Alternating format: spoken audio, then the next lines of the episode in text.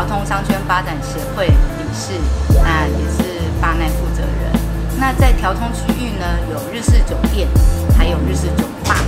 呃，日式酒店跟酒吧又有什么不一样的地方呢？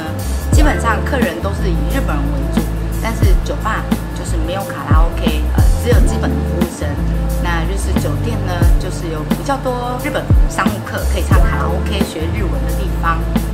我个人认为呢，酒吧